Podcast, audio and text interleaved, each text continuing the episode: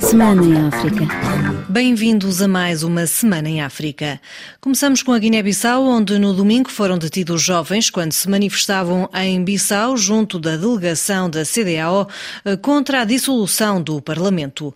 Eles acabaram por ser libertados, mas Sabino Gomes Júnior, porta-voz da Juventude Africana Amilcar Cabral, denunciou violência durante as detenções. Foram detidas oito pessoas confirmadas pelos colegas e todos os jovens que foram levados já foram soltos. No entanto, nós lamentamos a violência que foi usada pela polícia ou pelos militares, não, ainda não sabemos explicar bem, porque nós temos eh, três meninas que foram violentadas, uma ainda nem sequer consegue andar. Também temos um dos nossos colegas que estava a jogar o, o tambor, partiu o, o braço, e mais uma, uma menina de 16 anos, foi agredida com uma bofetada quando já estava lá. A crise política foi um dos pontos debatidos na cimeira da CDAO, na Nigéria, no domingo. No comunicado final, os chefes da Comunidade Económica dos Estados da África Ocidental condenaram os atos de violência de 1 de dezembro, em Bissau, dizendo que estes visavam perturbar a ordem constitucional e o Estado de Direito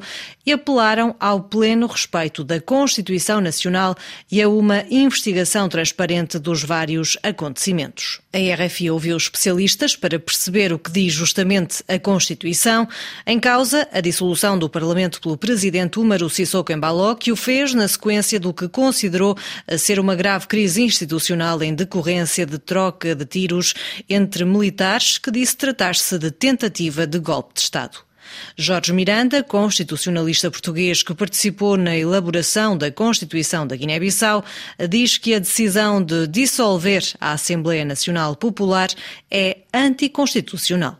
Há uma norma da Constituição que impede a dissolução nos primeiros 12 meses depois da eleição. Ora, a Assembleia tem sido eleita há menos de 12 meses, portanto, o Presidente da República não podia dissolver. Ou seja, está a dizer que é algo inconstitucional? É mais que inconstitucional, anticonstitucional. No entanto... Por causa a estrutura fundamental da Constituição, a separação de poderes e dá ao Presidente da República a possibilidade de fazer tudo o que entender durante o período que vai até à eventual eleição uma nova Assembleia. É o artigo 94, 94, número 1, que diz a Assembleia Nacional Popular não pode ser dissolvida nos 12 meses posterior à sua eleição, no último semestre do Presidente da República ou durante a vigência do estado de sítio de emergência. Que casos de força maior estariam contemplados na Constituição para justificar a dissolução da Assembleia Nacional não, não, Popular? Não, não há aqui nenhum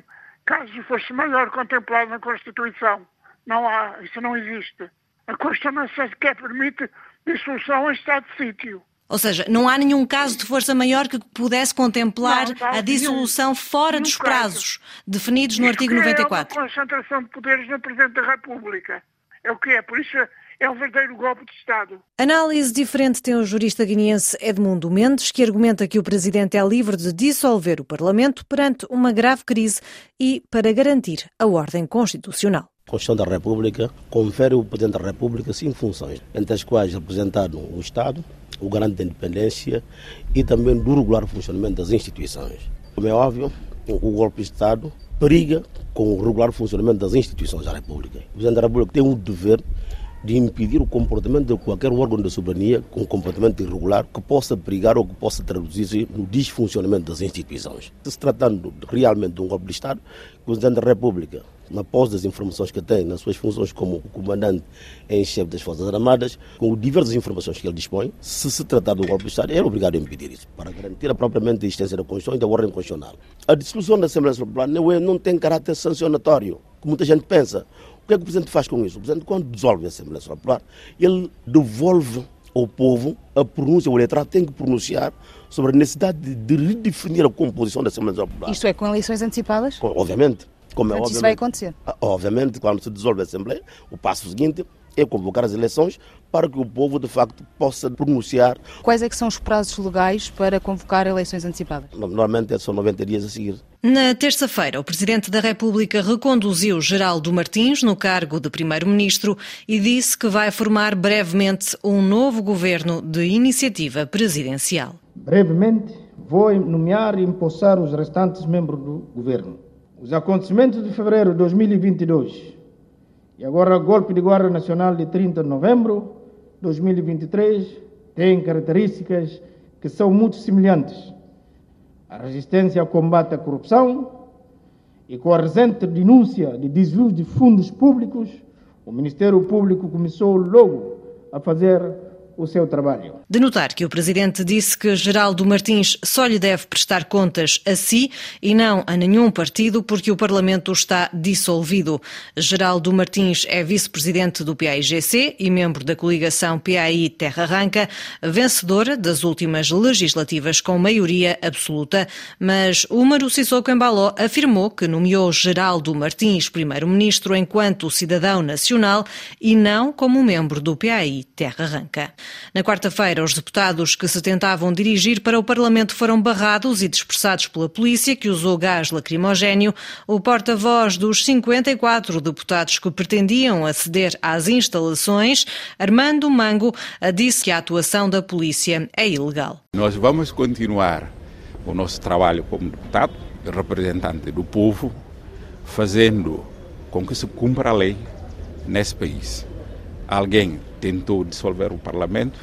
Nós somos de opinião, e aliás, toda a classe jurídica mundial viu que aquela, aquela tentativa não é conforme a nossa Constituição. Por isso, vamos continuar a fazer o nosso trabalho. Maputo 105 FM em Moçambique, segundo dados avançados pelas comissões distritais de eleições, a Frelimo venceu também na repetição das eleições autárquicas em quatro municípios no domingo. O partido no poder conquistou o maior número de votos nas autarquias de Marromeu, em Sofala, Gurue e Milange, na Zambésia e na Cala Porto, em Nampula. Um processo em que a oposição não reconhece os resultados e denuncia irregularidades. back. Em Angola, os enfermeiros de Luanda voltaram a estar em greve esta semana devido à falta de cumprimento das reivindicações pela entidade patronal, como explicou o secretário-geral dos Sindicatos dos Técnicos de Enfermagem de Luanda, Afonso Quileba. Muitas das vezes podemos pensar que são os profissionais que estão a fazer a greve, mas não. Nós não estamos a fazer greve nenhuma. A greve quem faz é o próprio governo, a não aceitar ou não cumprir com os compromissos ora assumidos em atas de negociações, logo chama-nos a atenção do explotamento da greve. Assim termina mais uma viagem pelos últimos dias da África lusófona. Obrigada pela sua companhia e até breve.